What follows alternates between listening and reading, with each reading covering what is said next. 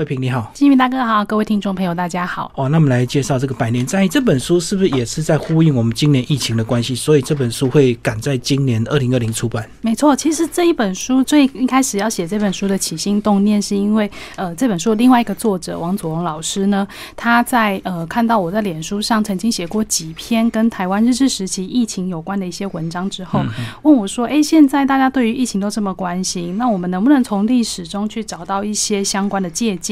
来？”作为我们现在的参考，所以我们就开始分头，就去找了各自找了十个跟日治时期的疫情有关的一些人与事的资料，然后来把它写成书。所以这本书从一开始的发想到最后的出版，大概只有两个月的时间。我们在很快的时间把它完成，当然也是为了让我们的读者能够在很短的时间之内可以了解到，我们现在因为这个武汉肺炎所造成的这个全球的灾情，其实并不是台湾第一次面对这个。流行病的这个入侵，在一百多年以来，台湾其实都陆陆续续在面对很多不同的流行病。那我们如何去克服它？对，确实今年好像很多西方的这个，包括瘟疫啊或黑死病，好像也都在版，对不对？对。为了这个呃配合这次呃我们的这个呃新冠状病毒的一个这个热潮这样子。那其实，在一百年前的台湾，当时是不是也是因为这个整个环境卫生比较差？嗯，没错。其实基明大哥刚才在开场的时候有提到，呃，日治时期的时候。日本人来了台湾，同样面对疫情非常这个很很这个危险的这样的一个情况。其实，在日本时代以前，这的这个侵华战争时期，大概是在一八八四年到一八八五年，法国人因为这个越南的关系，所以打了侵华战争，然后也曾经来过台湾或者是马公澎湖。那在在澎湖的时候，其实也因为疫情的关系，其实吃尽了苦头。同样的，过了十年之后，日本人在一八九五年来到台湾之后，同样面对台湾很严重。的疫情，包含我们所很熟悉的霍乱，或者是这个疟疾，在之后的鼠疫，同样困扰了当时日本人以及台湾人。那所以，其实我们现在能够过这样子稍微比较安全而且安定的生活，其实是经过一百多年来的努力的。好，那一开始在呃一开始的章节就有讲到这个虎烈辣，是个呃是霍乱。然后当初这个翻译是不是把它翻成中文，是不是有点像老虎一样凶猛的一个这个呃音译啊？嗯，虎烈辣的这个日文的念法叫做 cholera。那 cholera 这个字呢，它是因为日文的发音，所以我们把它写成胡列拉。那事实上，它就是霍乱的英文。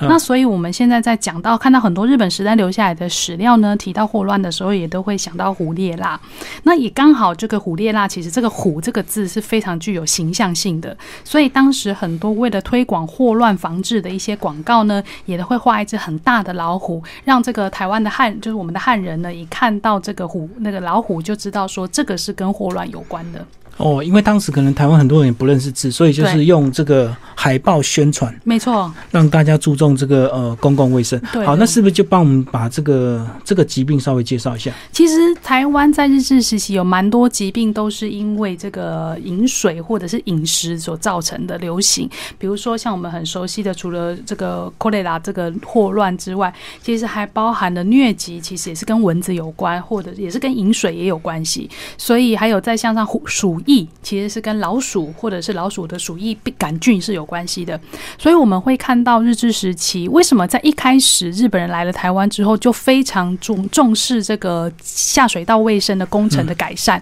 其实最重要的目的就是希望能够除了提供健康的饮水之外，也是希望能从源头开始管理起，让这个霍乱或者是鼠疫啊、疫这个疟疾的这些疾病能够在一开始源头地方就被控制住。所以我们也在历史上看到很多很有趣的现象。比如说，我们很熟悉的台大公馆的那一带，以前是水源地。水源地的意思就是说，它是提供到台北地区用水的很重要的一个来源。所以每次只要地方上有霍乱的疫情出现的时候，官方第一件事情就会立刻去封锁水源地，就是怕那个水源地被污染，造成大规模的流行。嗯所以其实呃，不管是台湾人或是日本人，在当时就是特别是对于霍乱这个当时很容易流行的这样子一个传染病，其实花非常多的力气在维护的。啊，那另外还有一个疟疾。对不对？对，疟疾我们最熟悉的就是大家知道，在日本时代第一个在台湾挂掉的那个日本皇室，就是北白川宫能久亲王。对，那传说北白川宫能久亲王在台湾坊间的说法是说他是被台湾人打死的啦。所以那个，但是事实上我们在官方的史料里面是看到说，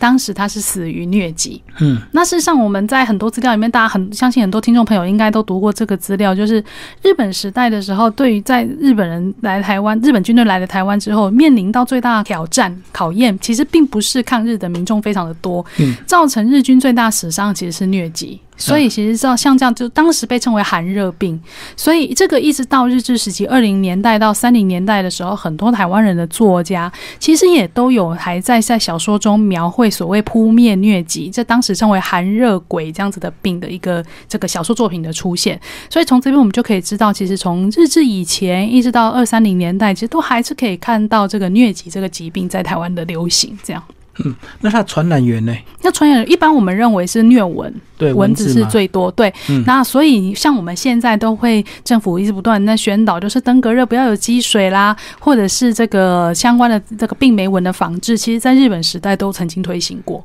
嗯嗯嗯，好，那其实呃，介绍完这三个这个呃，算是比较重大的这个流行病之外，里面也有介绍到当时那个警察的角色。警察那时候也是挺忙的哦，除了维持治安，还要帮忙去做一些公共卫生的。对，没错。我们其实想讲到现在的警察，大家可能第一个想到可能是指挥交通啦、抓坏人呐，或者是查户口啦。但是其实在日本时代的时候，台湾的警察负责工作非常非常的多，包含当时有一个警察的工作叫做卫生警察。嗯。他其实就做什么事呢？就是要到民众的家里去检查民众的家庭的卫生，比如说家里有没有排水没有那个积积水没有清掉的啊，或者是有没有按照大清洁法的规定，在邻里之间定期的做大扫除啦，这些其实都是卫生警察的工作。那还有一个比较特别，是卫生警察其实当时还负责一个比较危险的工作，就是运送那个患者。依照当时的这个思考的逻辑是，如果只要患者染上的是传染病，就要尽快的隔离。嗯，那隔离送到哪里去呢？就是隔离医院。所以当时有好几个在台北市附近，我们以台北市来说，其实，在台北市近郊有好几个医院是被指定为传染病的隔离医院的。嗯，所以当时一找到了这个隔离疑似是流行病的病人之后，就是有一些人夫，就是台呃，现在的角度来讲，应该就是那个台工、背工。带着警察带着他们到患者家去，把患者带到这个隔离医院去。所以沿途的所有的护送的工作，还有这个患者离开之后，他们家的整个大消毒，跟甚至整个区域的大隔离这样子的工作，其实都是由卫生警察在负责。所以卫生警察工作不仅很多，其实也是带有危险性的。嗯嗯嗯，然后里面还有个章节讲到这个呃，警察还要负责这个呃收那个老鼠，因为那时候呃因为这个鼠疫的这个呃盛行，所以说他们还要贴出奖励，对不对？对，没错。抓多少老鼠可以换多少奖励，所以那时候警察局还要去清点这些老鼠。对，所以警察工作其实非常多，尤其是像台湾是一个海岛型的地区，所以在日本时代的时候，不仅是从中国、从香港、从日本或东南亚其他地方都有可能会带进一些传染病，所以当当时非常重视一个一个政策，叫做海港检疫，就是只要有船进入，当时船还是主要连外的交通。工具，所以只要有船一靠港，在还没有靠港之前，警察就要先去做船上的清点，有没有一些什么老鼠啊，有没有相关的？对对对。所以到了这个台湾本土，如果有发生这个鼠疫的情况的时候，当然警察就会很紧张啊，民众也要负责去大扫除。所以当时就寄出一个很有趣的政策，就是抓老鼠，大家来抓老鼠比赛。他当时就是由官方去指定每个地方要抓多少只老鼠，然后甚至老鼠大的跟老鼠小的换到的奖金也是不一样的。所以，那民众抓到这个老鼠的尸体之后，他要怎么办呢？他就拿去警察局给警察清点，然后换那个抽奖券。嗯，哦，抽奖券。对，因为一开始是给奖金，后来就是给抽奖券。所以，像这个呃，警察的工作还要负责去分老鼠的大只跟小只，然后去督促地方上的民众要抓老鼠来交。嗯嗯嗯。那如果说真的得到这些这个传染病，真的死掉之后，那时候还有提到说这个呃，台湾人的习俗，这个土葬跟日本人这个火葬的一个差别。没错，观念上有点。不一样。对对对，在日本时代以前的台湾人，其实基本上是不太喜欢火葬的。他们一般认为土葬是对入土为安，然后再觉得土葬是比较能够留全尸。那火葬一般人都觉得是啊，尸体就是会烧成骨灰嘛，所以就会觉得不是很符合台湾人传统的观念。但日本人来了台湾之后，由于传染病是因为这个饮水造造成的传染，所以他们就是很担心，就是这个疫情如果是因为传染病而死亡的这个大体，如果是不用火葬的方式土葬，有可能会污染水源，埋在土里面，然后那个病菌可能会感染。土里面的水就对，没错，造成地方上的流行，所以当时是规定，只要是死于流行病的，一律都是采用火葬的方式，除非家里有很特殊的情况报准官方，不然多数的人都还是使用火葬的方式。所以还就开始渐渐出现了一些，就是日本时代我们看到台湾人火葬的这样子的一个案例。嗯，不过我们其实，在法规之外，也会看到有一些人其实是有一点，就是为了规避这个法规，是钻那个漏洞。比如说，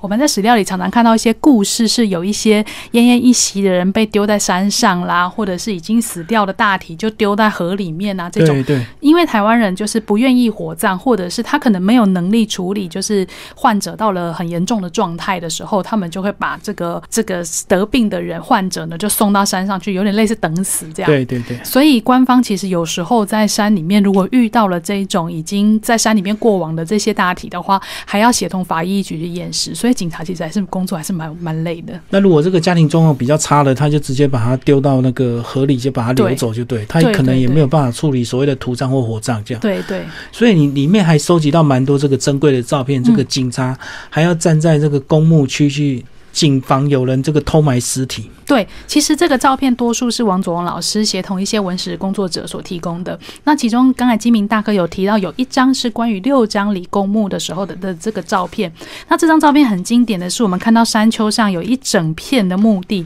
然后这墓地里呢，其实有站有警察。警察做什么呢？其实是在那里守卫，是怕民众来这个随便埋葬这个尸体。我们后来知道说，这样子的一个呃照片，其实宣示性的意味比较大了，就警察不太可能。二十四小时都在那里站岗，所以他留下这张照片，其实也是在告诉我们说，日本时代对于这个尸体的处理跟埋葬，其实是有非常严格的管理的。嗯嗯嗯。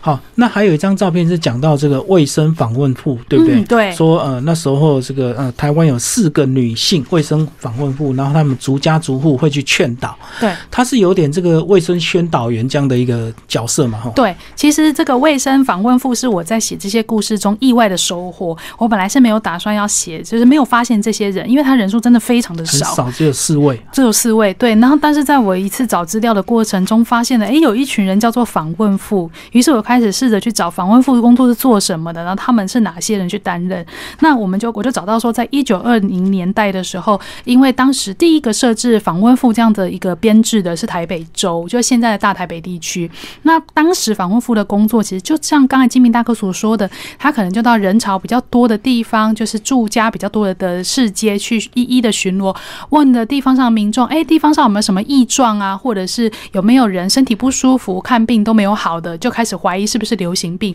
那如果像这种情况，卫生防护妇就逐家逐户的去拜访，然后找出患者，给他们就医的建议。那其实卫生防护这么辛苦的工作，在当时其实都是完全是靠徒步去走的，是一个非常累人的工作。而且整个台北市，像当时的主要的台北城内或者是蒙甲万华地区。总共只有四个卫生访问妇在做这样子的工作，工作内容非常非常的辛苦。不过这个工作其实很短暂，卫生访问妇后来就没有再出现在台湾在史料之中。但是我觉得他们还是非常值得被记上一笔，有这么辛苦的人曾经在为了台湾卫生在努力，所以就把他们的故事也写下来。对对对，好，里面还有特别提到黄义阶医生，对不对？黄义阶是这个呃大道城的一个算是名医啊，汉医啊。对，嗯，我们在这书里面提了两个人，一个是黄玉阶，一个是黄玉阶的弟弟叫黄尧坤。他们两个都是汉医。那黄耀坤很特别的事情是，他同时具有汉医跟西医的资格，所以他是个非常非常聪明。当时是以第一名的成绩毕业在台湾总督府医学校。他毕业之后到园林地区去服务，后来又再回到大稻城去开医馆。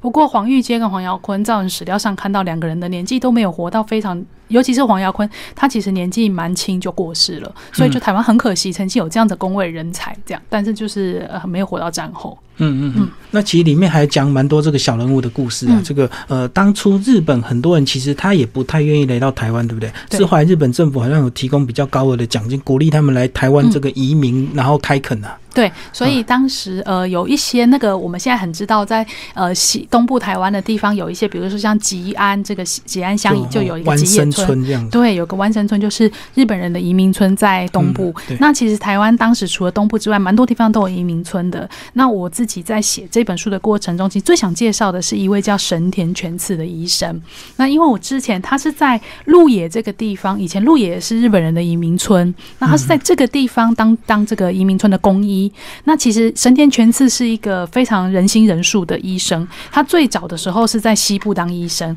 但是后来就到自愿到东部去为这些移民服务。所以他到东部去之后过了生活，其实大家知道东部交通不方便，然后医疗资源也没有这么多，但是他就一份毅然决然的就决定去了东部之后，很认真，就是中就是直到日志结束为止，都在这个东部帮这个移民村的民众看病。所以当时他是一个大家知道，医生其实是呃这个社会地位很高，然后收入也不错的工作，嗯但是他愿意放放弃在西部比较好的生活，到东部然后到。东部去，所以我觉得这个人是代表医生的一个人格，所以我就特别写了他的故事。嗯嗯嗯，包括他在东部也开了这个呃鹿野医院嘛，哈。对所以位置就是在现在鹿野嘛。对，在现在鹿野那呃鹿野的龙田村这个地方，然后因为我之前曾经访问过一位在鹿野出生的弯生，然后他今年已经八十几岁，他就说他小时候曾经去给这个神田医师看过病，然后他有形容神田医师的样子给我听，那听起来就是呃一个非常的有爱心的一个医师这样。那里面呢有一个叫做做呃中尾满子的看护妇、哦，然后你是不是帮我们介绍一下？他因为也是看护，后来也是照顾而染疫，对不对？对，呃，其实我们在一开始的时候，节目一开始的时候，金明大哥有提到，当时很非常困扰台湾的是一个呃这疾病叫做霍乱，就是虎对科雷拉、胡列拉。那当时胡列拉其实不是只有在日治初期的时候流流行，在日式中期甚至后期的时候也都有出现相关的疫情。特别是因为他如果因为这个船只的话，很有可能就带进来台湾，所以当时在一九一六年的时候，就是有一艘船来到了基隆之后。船上发现了这个虎列拉的，就是霍乱的一个症状的病人，所以他们在这个紧急停靠基隆之后呢，呃，这个病人有些人已经已经有患者死亡了，那有些病人就赶快送到这个医院去救治。那当时在基隆隔离的过程中，有一位叫做中尾满子的看护妇是负责照顾这些患者，可是，在那个照顾患者的几天之后，他也出现了霍乱相关的症状。嗯那最后就是在他这个岗位上殉职了。那我常常想起这个故事，是因为我记得多年前我们在讲到 SARS 的时候，大家都记得有一位叫做陈静秋的护士，嗯，这个护理长他很伟大的，为了呃防疫的关系，所以就在这个疫情之中牺牲了。其实像陈静秋护理长这样子的身影，在这一百年来，我们常常在历史中看见，所以我特别写的这样子一个故事，去呃和这样子就是为了捍卫我们而牺牲的一些看护妇说谢谢。包括这次的疫情，相信这个全世界各地都有这样子感人的一个故事，这样子哈。对，好，那最后这个也帮我们把这个另外一位作家，这个王佐龙老师，先把他的背景也跟我们听众稍微介绍一下。好，王佐龙老师呢，他是呃世新大学、中原大学的兼任助理教授，然后也是台湾很有名的一家广告公司叫木马广告的这个创办人，所以呃也写过很多跟日治时期有关的书。好，那最后是帮我们稍微总结一下这本书？其实这一本书用来呼应我们现在的一个，就是台湾现在正在防疫的一个过程跟一个成奋斗的这个成果。我们现在所看到的武汉肺炎，其实不是台湾第一次面临大规模的入病毒的入侵。一百年来，有一些变跟一些不变的东西在历史中不断的重演。写这本书的目的是希望能够呃，这个看那些现在正在第一线防疫为大家努力的这个医疗人员致敬。那一方面也是希望能够从历史之中得到一些借鉴。嗯，确实，我们过去在 SARS 的时候，其实台湾得到蛮多的一个经验了，包括我们十七年后在今天才会能够呃在这一次的防疫这么成功。那欧美国家反而他们现在才正经历这样子一个第一次大规模的一个传染病。我们在这本书里面，除了我们提到的刚才提到的这些疾病之外，还包含了一些翻译官或者是一些随军的僧侣，或者是一些在台湾的居民所离病到甚至过世或是治愈的故事。那这本书其实讲了非常多一百年来台湾防疫的一些小人物，那希望这本书能够唤起大家对于疫情的一些注意，那推荐给大家。好，今天非常谢谢我们的这个呃作者蔡慧平为大家介绍《百年战役》，然后昌币出版，谢谢，谢谢。